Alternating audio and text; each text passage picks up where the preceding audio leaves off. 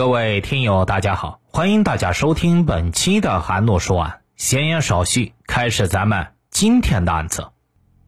二零一六年八月三十日早上，刚下夜班的小美和男友阿良回到出租屋，看到室友小雨正准备出门，小雨没有背包，只拿着手机，说要出去吃早餐。谁知他这一走，就再也没能回来。九月二日清晨。湖北武汉某船务公司的船员姚先生，如往常一样七点起床洗漱。他站在趸船三楼的洗手间，顺着窗外四下张望，忽然发现岸边江堤的水草丛中飘着一个人。起初他怀疑是人体模型，便叫上同事到船边查看。结果大家都认为那里飘着的是一具尸体。很快的，警方就接到码头水域发现无名女尸的消息。长江航运公安局武汉分局迅速出警抵达现场，经现场勘查，确认尸体上身穿白色短袖，下身赤裸，腹部有两道约长二十公分的刀口，口鼻处均粘贴着透明胶带，没有其他随身物品。尸检结果表明，死者符合扼颈机械性死亡，死后抛尸水中。为尽快查清死者身份，警方通过失踪人口排查和 DNA 鉴定技术，最终证实被害者是三天前失踪的十九岁的打工妹小雨。二零一五年七月，湖南妹子小雨来到武汉，在汉南区一家汽车配件公司工作。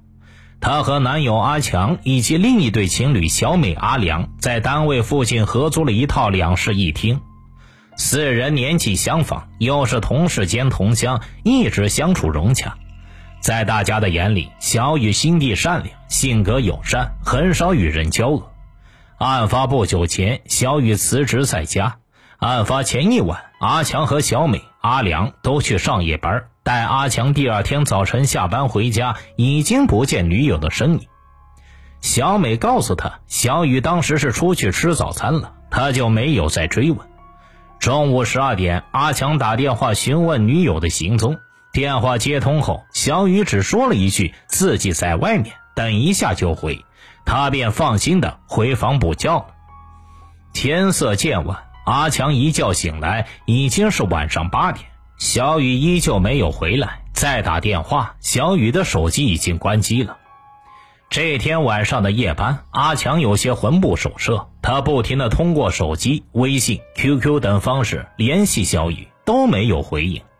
第二天，阿强继续扩大寻找面，却仍一无所获。不祥的预感越来越强烈。下午两点，他委婉地通知了小雨远在家乡的父母，并到辖区派出所报了案。直到当天晚上，小美带回同事的消息，阿强才知道小雨头天是出去找工作了。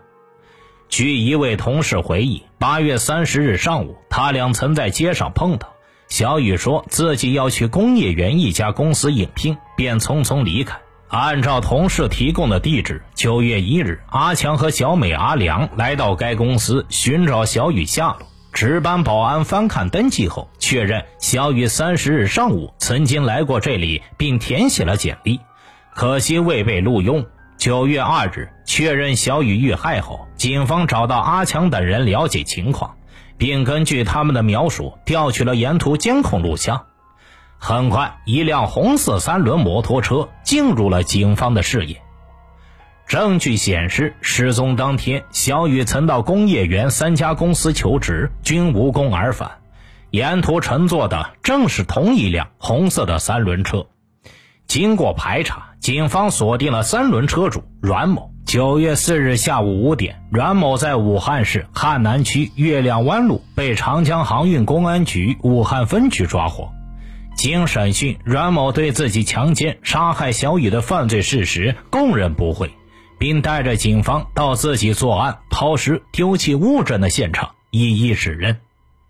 阮某本名吴启松，初中文化程度，时年四十八岁，已婚，育有两女，湖北麻城人。而小雨的悲剧就是从他坐上了吴启松的三轮摩托车开始的。二零一六年八月三十日，小雨在租住地附近吃完早餐后，决定去工业园求职。由于公交路线不熟，他选择乘搭三轮车前往。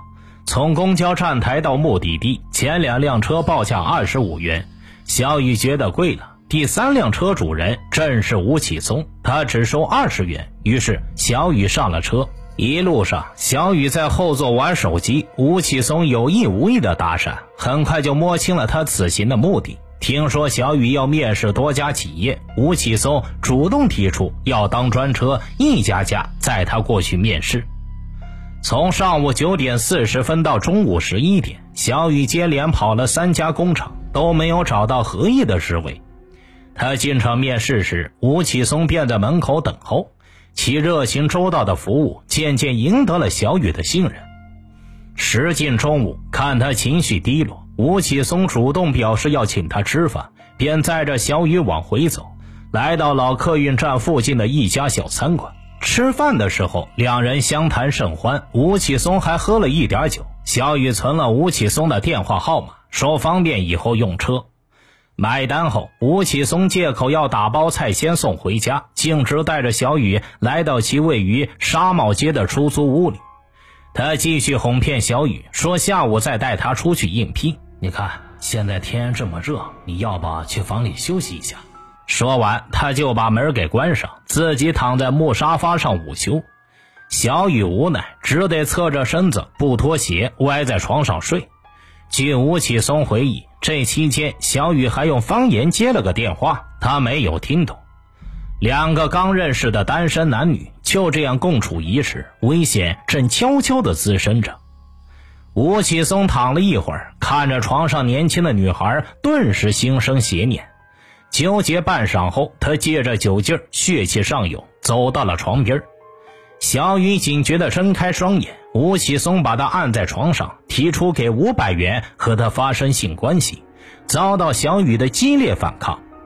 吴启松左手钳制住小雨挥舞的双手，右手紧紧掐住她的脖子，致其晕厥。趁小雨丧失抵抗能力，吴启松侵犯了她。小雨苏醒后，立刻喊道要报警。吴启松一听是又惊又怕，心下一横，再次死死掐住了小雨的脖子。几分钟后，小雨乱蹬的双脚不动了。确认人已死亡，吴启松就把小雨抱到木沙发上，拿宽胶带横向重叠封住其口鼻。由于害怕小雨的尸体腐臭，他还搬来电扇对着小雨的尸体吹着。桌上放着小雨的随身物品：一部白色苹果五 S 手机、一百七十元现金、身份证和一把钥匙。下午三点左右，吴启松骑车出门，先将手机坐下五十元卖给一家通讯器材店，再花两元在五金店购买了一个绿色蛇皮袋，之后就装作没事一样四处拉客，直至天黑。借着夜幕的掩护，吴启松决定抛尸长江。他拿蛇皮袋套在小雨身上，把尸体搬上三轮摩托车，向码头方向驶去。沿途，他又将小雨的裤子、鞋子、身份证分别丢弃。爬上江堤后，吴启松连带带人一起推入江中。当晚九点多，吴启松回到出租屋，清扫案发现场，企图掩藏罪恶。然而，让所有办案民警没想到的是，随着调查的逐步深入，另一宗发生在广州番禺尘封六年的强奸、杀人未遂案件也再度浮出水面。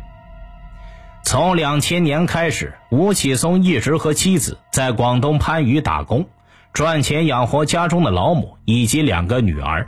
一直到二零一零年十一月十日，他强奸了昔日的同事，才开始逃亡之旅。案发当日早上八点，从事摩托车拉客工作的吴启松在路上遇到了刚下夜班的小雅，两人曾在一间工厂打工，彼此相识，租住地也挨得很近。好色的吴启松注意小雅已久，知道她和姐姐、姐夫同住，但此时家里没人，于是他一路尾随小雅，并跟她进入了房间。见是熟人，小雅并未警觉，只是自顾自地准备烧热水洗澡，让吴启松离开。运行不轨的吴启松突然发力，一手掐住她的脖子，一手控制其不让她反抗，将小雅拖到床上掐晕了。性侵结束之后，小雅尚未醒来，害怕事情败露，吴启松找来五零二胶水滴在其眼皮和鼻子上，后又担心弄瞎掉她眼睛，便把她抱到卫生间冲洗眼睛。因为热水的刺激，让小雅有了知觉。吴启松又拿起搪瓷缸重击其头部两下之后，把她打昏了。小雅的昏迷反而保住了她的性命。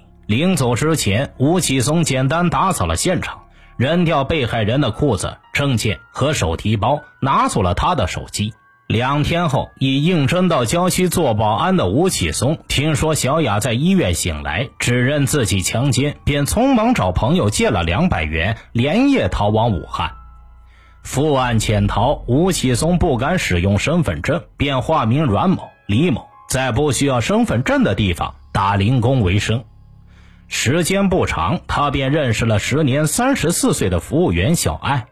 两人同居期间，吴启松袒露了自己的真实姓名，解释说用假名是为了把年纪改小，好找工作。小艾便没有追究。之后，吴启松搬到汉南居住。二零一五年七月开始从事三轮摩托客运生意，每天收入百余元。二零一二年八月间，吴启松因意图调戏女邻居，被邻居老公暴打。